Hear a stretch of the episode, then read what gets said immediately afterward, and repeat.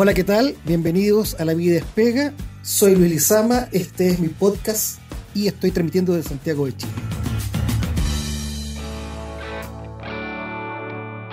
Es sabido por todos que se ha aprobado por el Congreso Nacional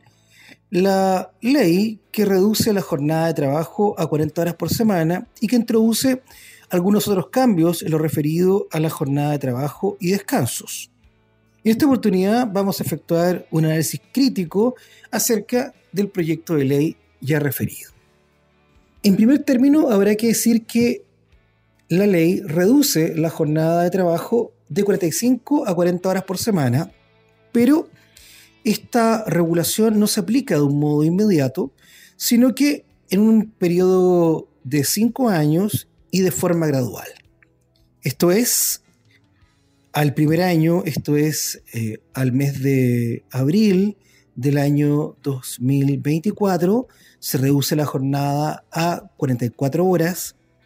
En abril del año 2026 se reduce la jornada a 42 horas y solo en el mes de abril del año 2028 se va a reducir la jornada de trabajo a 40 horas por semana. Esta reducción de la jornada de trabajo de 40 horas por semana va a permitir que entre la empresa y los trabajadores se pueda acordar que la distribución de la jornada de trabajo se puede efectuar en un periodo de cuatro días, de modo tal que el trabajador va a laborar cuatro días y va a descansar tres días, solo en tanto y en cuanto se haya producido la vigencia de ley que contempla esta reducción de la jornada de trabajo a 40 horas por semana. Esto es el 4 por 3 esto es un trabajador labore cuatro días, laborando 10 horas diarias y descanse tres días eh, seguidamente, solo va a ser posible cuando se encuentre en vigencia la reforma legislativa que reduce la jornada laboral a 40 horas. No obstante, si entre la empresa y el trabajador existe acuerdo por reducir la jornada a 40 horas en un periodo anterior, la ley permite que las partes puedan anticipar esta regla de modo tal que puedan trabajar cuatro días y descansar tres días. Una segunda flexibilidad que otorga la ley a los contratantes es aquella en virtud de la cual se puede efectuar una distribución de la jornada de trabajo y descanso, no tomando en cuenta la semana, sino que tomando como periodo de referencia una, un periodo distinto, que sería el periodo de cuatro semanas. Del punto de vista jurídico, evidentemente que si la jornada laboral tiene como límite las 40 horas, por defecto, ese trabajador debe tener una jornada laboral de 40 horas en la semana, respetando las reglas legales vigentes en lo referido, por ejemplo, a que la jornada de trabajo no puede exceder de 10 horas diarias, ni que se puede distribuir en un mínimo de 5 días o un máximo de 6 días. Hemos visto que la eh, reducción de la jornada a 4 días supone que los eh, trabajadores van a laborar solamente 40 horas en la semana. Sin embargo, la ley introduce una regla flexible porque permite que el trabajador pueda laborar en una semana un mayor número de horas que van a ser consideradas como jornada ordinaria, a condición que en el ciclo de cuatro semanas el promedio de horas trabajadas por aquel dependiente sea de 40 horas. Pero claro, hay un par de reglas que deben ser respetadas por ambos contratantes. La primera regla es que el exceso de la jornada de 40 horas en una semana podrá ser de un máximo de 45 horas si el acuerdo se ha adoptado entre el trabajador y el empleador. Y se eleva este límite a 52 horas si el acuerdo se ha adoptado entre un sindicato y el empleador. Pero el periodo de exceso de las 40 horas no podrá realizarse en más de dos semanas dentro del ciclo de cuatro. ¿ah? Esto es, por ejemplo, en el evento que el empleador y el trabajador hayan acordado que el dependiente va a laborar la primera semana 45 horas, la segunda semana 45 horas, tendrá que trabajar necesariamente la semana tercera y la cuarta 35 horas para que en definitiva se cumpla con la ley que establece esta restricción de el máximo de horas que se puede exceder de las 40 en una semana y esta otra regla restrictiva que establece que la excepción, la, el margen se puede exceder solo en un máximo de dos semanas y que en definitiva en el ciclo de cuatro semanas se eh, satisfaga la regla en virtud de la cual el promedio de horas trabajadas en aquel ciclo ha sido de 40 horas por semana. Eso es lo referido a la reducción de la jornada de trabajo. Se rebaja de 45 a 40 horas en un periodo gradual y progresivo en un lapso de 5 años. Se permite distribuir la jornada laboral en 4 días a condición que la jornada semanal sea de 40 y se permite esta flexibilidad de poder distribuir la jornada laboral no en la semana, sino que en un ciclo de cuatro semanas. La segunda reforma legislativa tiene que ver con las horas extraordinarias. Hasta el día de hoy, la jornada extraordinaria debe ser compensada por el empleador con el pago en dinero. Esto es, por cada hora extraordinaria que el trabajador labore, el empleador debe pagarle al dependiente el equivalente a la hora trabajada con un 50% de recargo. Es la única manera de compensar el tiempo extraordinario laborado por el dependiente. Pues bien, la ley innova en esta materia, puesto que permite que, en virtud de un acuerdo entre el trabajador y el empleador, sea posible cambiar la modalidad de la compensación en dinero por una compensación en descanso. Esto es, en vez que el empleador le pague al trabajador el tiempo extraordinario con un recargo del 50% por cada hora trabajada, le otorgue al trabajador 1,5 días de descanso adicional. Pero evidentemente la regla incorporada por la reforma legislativa solo opera por defecto perdón, solo opera en virtud del acuerdo. Esto es, por defecto, el empleador deberá pagar el tiempo extraordinario en dinero y solo en virtud de un acuerdo individual o colectivo va a ser posible que el empleador pueda compensar el tiempo extra con descanso adicional y no en dinero. Un tercer aspecto de la ley tiene que ver con aquellos trabajadores que están eximidos del límite de jornada. Los que son conocidos de manera coloquial como trabajadores del artículo 22, del segundo inciso del artículo 22. Son trabajadores que están eximidos del límite de jornada y que en términos simples son trabajadores que no tienen jornada de trabajo. Esto es, el empleador no está facultado para controlar el ingreso y la salida de estos trabajadores y, claro, como contrapartida, como no hay control de asistencia diaria al trabajo por parte del dependiente, tampoco hay derecho por parte del trabajador a exigir el pago de horas extraordinarias. Son trabajadores, en definitiva, sin jornada laboral. Pues bien, la reforma legislativa introduce una regla distinta en esta materia porque limita los supuestos en los que es posible pactar que el trabajador labore sin jornada de trabajo eh, a dos circunstancias particulares. La primera, si se trata de un trabajador que tiene la calidad de gerente o apoderado con facultades de administración. O sea, estamos hablando de la alta dirección de la empresa, quienes tienen facultades para dirigir, organizar, para administrar la empresa que tienen facultades para contratar y despedir un trabajador, por ejemplo, esos trabajadores evidentemente pueden conservar la cláusula en virtud de la cual quedan eximidos del límite de jornada. Primera condición, primer supuesto de hecho establecido en la nueva regla. Y la segunda condición es respecto de aquellos trabajadores que laboran sin fiscalización superior inmediata, atendida la naturaleza de su función.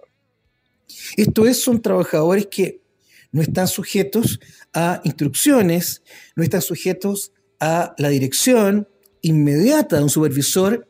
que se puede producir de un modo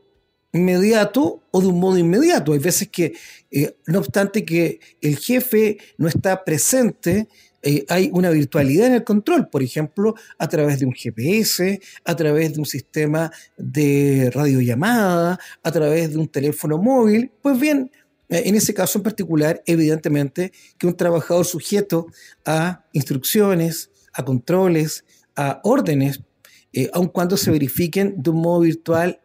está fuera del supuesto que establece la nueva ley, ¿no? en, la, medida en que es un trabajo que estaría sujeto a una inspección superior inmediata.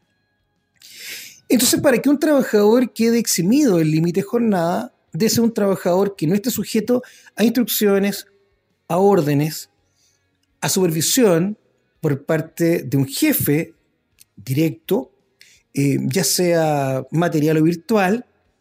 y, que además ese trabajador, eh, si debe entregar algún reporte, lo efectúa de un modo esporádico, ¿ah? de un modo excepcional, extraordinario, eh, que además no se le controle la asistencia del trabajo, no se le descuenten los atrasos, en fin, ¿no? O sea, estamos hablando de una situación bastante particular, eh, de modo tal que evidentemente que la ley, del modo que regula al trabajador sin eh, límite de jornada de trabajo, o sin jornada para ser bastante más claros, eh, lo hace de un modo mucho más restrictivo. ¿Por qué razón? Porque la ley permite que el trabajador que entiende que no se encuentra en la condición establecida por la ley puede reclamar ante la inspección del trabajo de la inclusión de la cláusula por parte del empleador. Y le va a plantear a la autoridad administrativa que resuelva acerca de si efectivamente él satisface el estándar establecido en la regla legal. Esto es, si se encuentra en el supuesto normativo que le permite pactar con su empleador que está eximido del límite de jornada. De lo que resuelva el inspector del trabajo, será posible que la parte afectada, que podrá ser el empleador o el trabajador, reclamen ante el juez del trabajo, de modo tal que eh, es muy probable que esta reforma legislativa provoque alguna discusión que hasta ahora no se daba, porque cuando el trabajador denunciaba ante la inspección del trabajo que el empleador no cumplía la regla del límite de jornada laboral porque había pactado la exclusión fuera del supuesto establecido por la ley, eh, lo que el fiscalizador hacía era cursar una multa a aquel empleador. Pero evidentemente la multa podía ser reclamada administrativamente, judicialmente, pero no se instruía por parte del juez laboral que el empleador migrare al eh, modelo de un trabajador sujeto a la regla general, esto es, a la asistencia eh,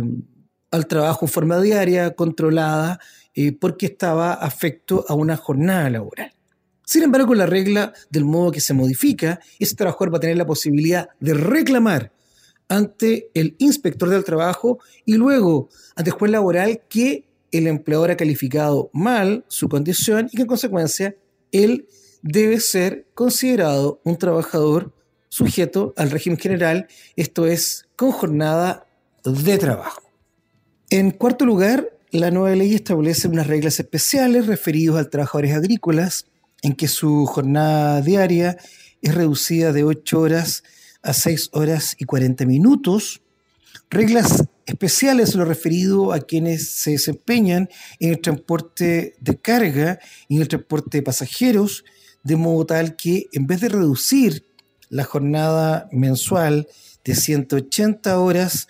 a 160 horas, eh, lo que la ley establece es la posibilidad de eh, calcular este, esta jornada de 40 horas semanales en un promedio en el cómputo mensual o bien conservar, mantener las 180 horas mensuales con un descanso anual adicional de seis días.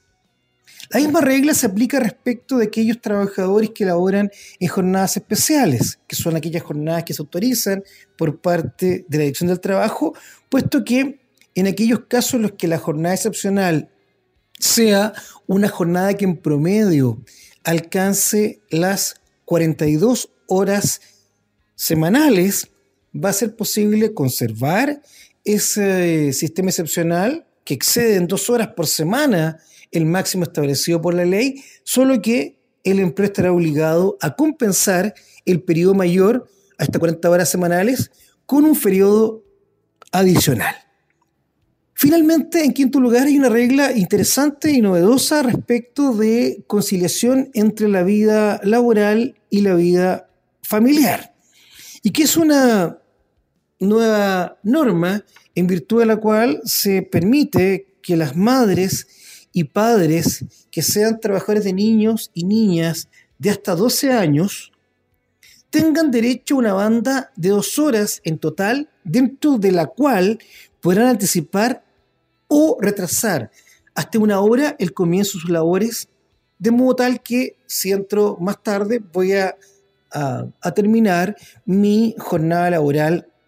en un periodo posterior. ¿ah? Eh, para que el trabajador haga uso de este beneficio dentro de esta banda de dos horas, ¿no? en la cual puede anticipar o retrasar hasta una hora de inicio eh, a la jornada de trabajo, eh, el, el, trabajador deberá acreditar frente al empleador que es padre o madre de una niña o niño de hasta 12 años con un certificado de nacimiento. Y en el caso que ambos padres sean trabajadores, el que tendrá derecho a gozar de este beneficio va a ser cualquiera de ellos, pero a elección de la madre. El empleador al cual se le exige el cumplimiento de esta prerrogativa establecida por la ley no va a poder negarse a ello, salvo en el caso de aquellas empresas que funcionan un horario que le permita anticipar o postergar la jornada de trabajo,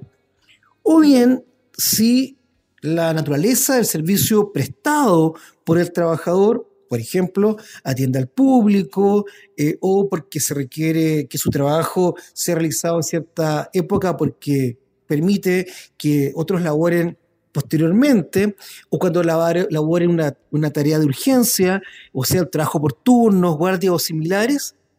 o que se requiere que esté en su puesto de trabajo en determinada hora, va a ser posible que el empleador pueda negarse a que el trabajador ejerce esta facultad. O sea, es una facultad que tiene un carácter automático, basta que se certifique con el correspondiente acta, certificado de nacimiento por parte del trabajador para gozar de esta prerrogativa, pero el empleador podrá negarse justificadamente a ello en estos casos los cuales hemos señalado. Esto es cuando en definitiva sea eh, imposible para el empleador poder anticipar o postergar el eh, inicio de la jornada de trabajo. Finalmente habrá que decir que esta ley tiene un periodo de, vacancia legal, o sea, la ley no entra en vigencia una vez que sea publicada, sino entra en vigencia eh, un año contado de que sea publicada eh, la ley en el diario oficial, y tal como señalábamos al comienzo de este podcast, la aplicación de la reducción de la jornada de trabajo va a ser gradual y progresiva en un lapso de cinco años. Esto es, no se aplica de un modo inmediato, sino que de un modo gradual eh, en un tiempo que está prefijado en la propia ley. Como ustedes advierten, es una ley que efectivamente, si bien plantea el desafío de mantener la productividad de los empleadores, porque evidentemente el trabajador va a mantener su remuneración trabajando menos. También es una ley que permite que en una época gradual, no en un periodo que es determinado en el tiempo, eh, las partes puedan ir justamente adaptando y ajustando las formas de producción para evitar mermas eh, en, la, en, la, productividad. Eh, por eso que me parece a mí que, que ese punto de vista la ley contempla una, una salida adecuada, eh, porque no es una ley que se aplica automáticamente ni de forma inmediata, sino que de un modo progresivo y gradual. Bien, eso ha sido todo por hoy. Hemos hablado acerca de la nueva regulación que contempla una reducción de la jornada de trabajo en el Código Laboral chileno, regla aplicable solo a quienes trabajan en eh, la modalidad laboral regulada por tal código, esto es, no se aplica a los empleados públicos y, que es una ley que, tal como hemos señalado, tendrá una aplicación gradual y progresiva en los próximos cinco años. Soy Lizama, este es mi podcast y estoy transmitiendo desde Santiago de Chile.